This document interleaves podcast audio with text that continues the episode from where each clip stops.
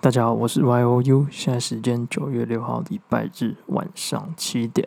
那这是我录制的第七集 Podcast。那第七集的 Podcast 呢是要跟大家分享一下这一周的新闻内容。好，那废话不多说，就马上开始。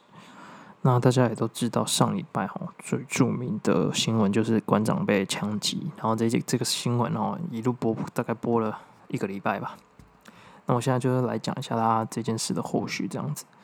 这就是自从哈馆长被枪杀之后哈，各个媒体都在猜猜测说，是不是馆长背后啊有没有跟人家结怨，或者是说是因为他卖海鲜啊去垄断整个市场等等。那我觉得他卖其他东西去影响到市场的行情，我觉得这一点是一定会有的啊，因为以他的商业模式跟他的铁粉。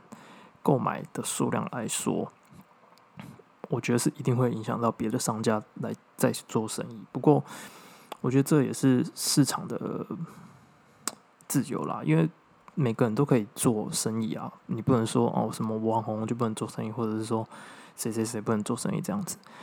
那另外一个就是说，馆长背后有没有跟人家结怨？那这个部分呢，是馆长可能他自己最清楚的。他有没有跟人家结怨，那是他自己知道的事情。那其实很多的名嘴啊，都是拿这件事来做一个讨论。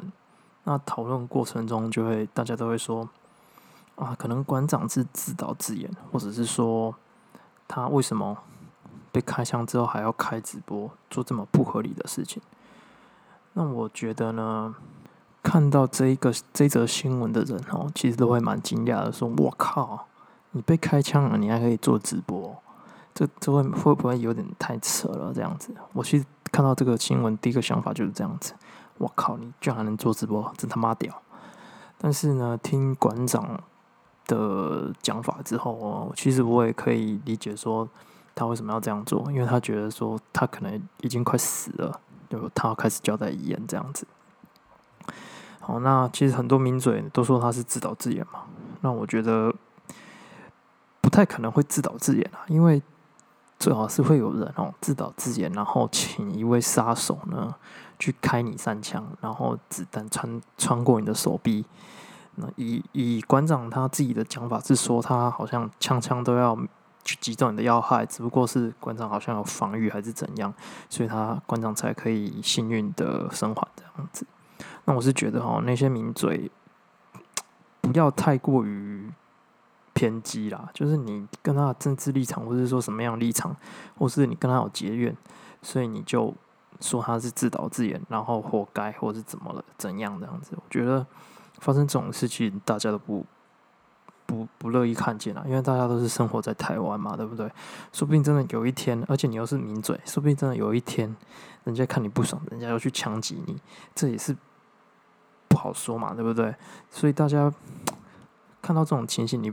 不能幸灾乐祸，是说啊，他怎么他这样自导自演，他怎么还没死这样子？我觉得没有这个必要啦。就大家帮他祈祷啊，就是一个平凡人看一个平凡人的概念这样子。因为大家也都是台湾人啊，你也生活在台湾这个地方啊，所以台湾的自然是由大家守护的嘛，所以不必要说幸灾乐祸这样子。好，那第二件事情就是大家也都知道。瘦肉精要不是瘦肉精，是美国猪、美国牛要的进进口台湾了这样子。那很多人都会说，为什么当初国民党在执政的时候，民进党却阻止瘦肉美国猪、美国牛来台湾这件事情？然后现在换民进党执政之后，他们却同意。我觉得这就是很明显的，就是有我自己的看法。我觉得就是有利益上的交换啦。那不然为什么当初国民党也要同意，对不对？所以既然两党你们的立场都站在站的位置都不一样，但是你们都有同意过，那就一定是有利益的产生嘛，对不对？所以我觉得两党都不用讲啦，两党都是双标，你也不用再讲说什么哦。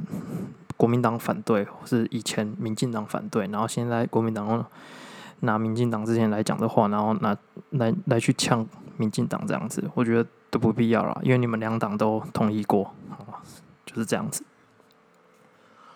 然后呢，第三件事情是我自己比较关注的，就是呃，大家都知道前几年中华职棒的打者王柏荣嘛，那王柏荣是现在中华职棒唯一一个整季下来打击率超过四成的选手，然后他之后就往日本发展嘛，那其实。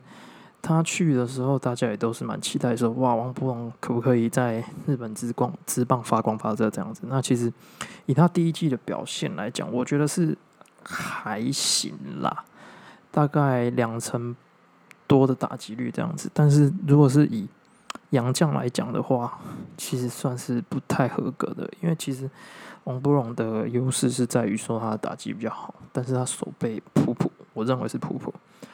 那他在打击的部分，第一季我觉得没有发挥的很好。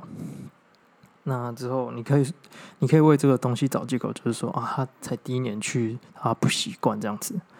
那第二年的话，哇，这个打击率烂到不到一成哦，不到一成的意思是怎样？跟各位说明一下，就是你有十次打击机会，十次打击机会，你连一支安打都没有打出去，这就要不到一成。说不定连一你打出一支就叫一层哦，你打不到一支就是小于一层的这样的概念。那之后也就被下放到二军嘛，日本这帮二军。然后在日本这帮二军打多少，你们知道吗？可能七哎八成哦，我之前看好像是八成，八成多哎，这非常夸张哎，就等于是说十支十次打打击打击机会啊，打了八支，我靠，这跟神一样，有如神助啊！不过他也这样子之后，然后就上了一军，这样一军教练安排他的位置是代打。那我看打击的内容，我觉得没有到很好啦，就是以打击的那种啊搭理来讲，就是力道啊，或者是说他有没有击中整个球心，然后飞的距离这样来讲，我觉得都是比较偏比较鸟安的这样子。不过有出现安打就是好事啦。那我觉得台湾双民也不用太。就是不用太急急掰啦，不用太急掰。就我觉得市场会证明一切啊。就是如果王博龙打的不好的话，那他可能明年就回来了。他你们也不用再酸了，真的。我觉得就是慢慢等啊。有些时候不是说你去个一两年，你就可以打出很好的成绩。因为你像林书豪也是前面也是默默无名啊，可是突然就蹦出一个林书豪。林森的体林来疯这样子，所以我觉得大家就是给王博荣祈祷了，祝他在日职的生涯还不错这样子。然后第四件事件是，就是如果大家有在投资股票的话，大家都知道，可能呃礼拜从礼拜四、礼拜五的时候，美股就开始大跌。然后跌跌跌跌跌，之后我就有在网络上看到一篇文章，我觉得非常好，所以分享给大家。就是很多人都会问说，就是求名牌那种概念，他们说啊，这支好不好？这支股票好不好？这支现在价位可不可以买？然后我就看到下面有人说，你投资股票前，你最好是投资自己啊，研究自己才是最好的选择。我觉得这对于年轻人来说更是如此。因为其实你年轻的话，你连自己的方向是什么，其实你都抓不太到。那你还去研究股票这么复杂的东西，我觉得是还没有那个必要了。而且你的本金也不够多，对吧？所以我觉得投资股票之前，真的要先好好研究自己，而不是先去说啊去求名牌，然后赚那个那些意外之财。哦，那些意外之财代表是说你根本就没有本事赚那些钱，你只是不小心可能塞到了这样子，所以我觉得买股票之前不如去买几本书，好好看一下，或去上什么课程，好好充实自己一下，这样比较好啦。那第五件事情就是捷克团来台，那。其实前几天啊，我有我有在跟我亲戚吃饭的时候，我们就讨论到说，哎，我靠，捷克其实，在欧洲算不是很大的国家啦，就是地位可能比较比较下面的一点的国家。我靠，他们还可以来台就是站下这样子，我觉得还是蛮屌的。所以他们根本就是不怕中共嘛。那至于说你说政府跟他们之间有什么利益勾搭的话，我觉得一定是会有啦，我认为是一定会有的啦，因为你不可能，毕竟以商业的角度来讲哦，中国跟台湾比的话，中国的价值还是比较大，因为他们人口多嘛。就简单来讲，就是他们人口多嘛，所以他们的如果卖东西给他们，他们的销售一定会比较好嘛，对不对？那假设我是商人来讲，我当然是选择中国啦，我就这样讲。但是因为我是台湾人，我当然是爱台湾的嘛，对？我当然是支持台湾人嘛。那捷克团来台的原因呢？其实我们也是不知道。然后他们是说他们是很喜欢台湾啊，那这一点我也认同。因为其实我之前高中的时候，就是因为我们学校有国乐团这样子，然后国乐团好像就有被受邀到捷克那个地方去，然后从那之后就好像就有风声听到说，其实捷克跟我们台湾的关系还不错。那其实这也是一个好事啊，就是别不要太过于参与到政治，然后去交流，我觉得这也都是不错。就是我觉得能算是真友谊啦，对啊。那你说杰克议长他们来？台的话，只有什么利益的话，那应该就是政府他们之间的事情了。我觉得我们只要做好我们自己的本分，其实就 OK 了，对吧？然后再下一件事情是护照，因为大家也都知道，我们在上个礼拜呢，护照就改为就是如果大家有领过护照的话，就是上面的台湾的这个标志变多了，对，所以就是。等于是说，你出国的时候，你要入境的时候，你就是秀这个护照嘛。然后大家都说你是，大家都知道你是台湾来的嘛。那你问我说这件事好不好的话，我是觉得可以慢一点再做啦。因为我觉得现在的两岸情势其实也都不太 OK。虽然说我们从以前到现在，大对对面都很想统一我们，所以也不能算说是很好的。但是我觉得近几年来，因为民进党的执政，然后他就是搞的关系就很不好这样子，所以我自己本身还是会有一点怕，说就他们真的开开打过来啊。虽然我们呛归呛，说你他妈你根本就不不敢打，但是我还是觉得和平是和平安全啊，这是第一条件啊。所以你说现在改的话，会不会有点太快了呢？我是觉得会啦，就是稍微缓一点没关系啊，因为。现在也不能出国嘛，所以就是大家好好坐下来讨论一下，是不是有一些比较中间的想法，或者是说比较好一点的提议啊？大家再拿出来讨论这样子。而且其实，嗯，假新闻也很多啊，像是之前就有前几天我就有看到说什么我们台湾的战机，然后把中共那边的战机打打下来了吧？对啊，这这这件事很恐怖诶。假设我们真的开战的话，大大陆是绝对会打过来的哦，所以这不能开玩笑。但是验证过后是假新闻，没错啦。所以我觉得护照这件事可以先缓一缓，不要那么快执行。好，那最后一件事情，就就是好像前两天吧才发生的事情，前几天才发生发生的事情，就是大家也都知道，疫情的时候，我们政府有征收一些口罩，就对。了。那当然是国家队会有口罩，国家队会有很多厂商一起做嘛。那就有一个一家老板叫叫佳丽的吧，佳丽科技公司吧，还是怎样？他们就跳出来说，他们的员工哦负荷不了那么大的征收量，然后里面好像有掺杂一些中国来的东西这样子。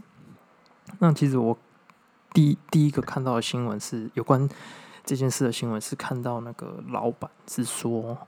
就是很气愤的说什么啊，他没办法给他员工什么，就只能给他钱啊，剩下就是要他一直做，一直做，拼命做，没给他休息这样子。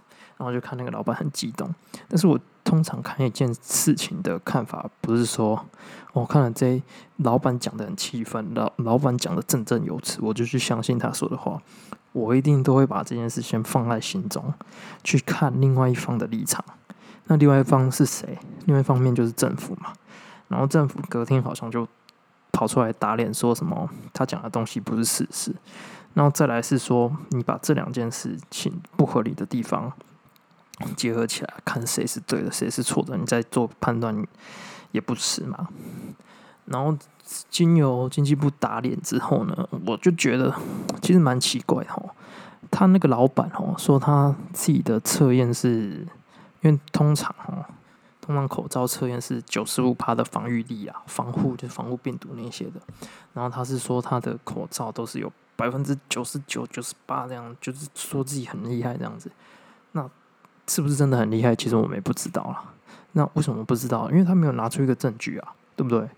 他没有说他这个口罩是到底是真的九十八还是九十九嘛，对不对？然后他就说，我们口罩对你口罩里面啊，政府征收的口罩里面有一些是因为他员工做不出来嘛，他就从叫他大陆那边朋友帮他代代生产就对了，所以等于是说，我们政府征收的口罩里面有大陆做的口罩。那你说这件事严不严重呢？我是觉得，如果大陆哈凭良心做的话哈。其实大家的品质应该都是差不多的啊，我自己是这样认为啊。但是大陆你知道山寨太多，就是他给名人家的名声就是很不好了。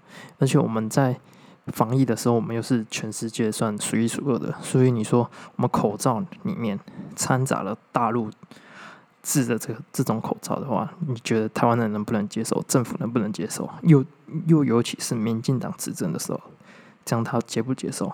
但是不接受的嘛。所以其实政府就很生气啊。那其实从这一点就可以判断出，说，呃，那个口罩工厂的老板就讲的有一点夸大自己的那个实力了。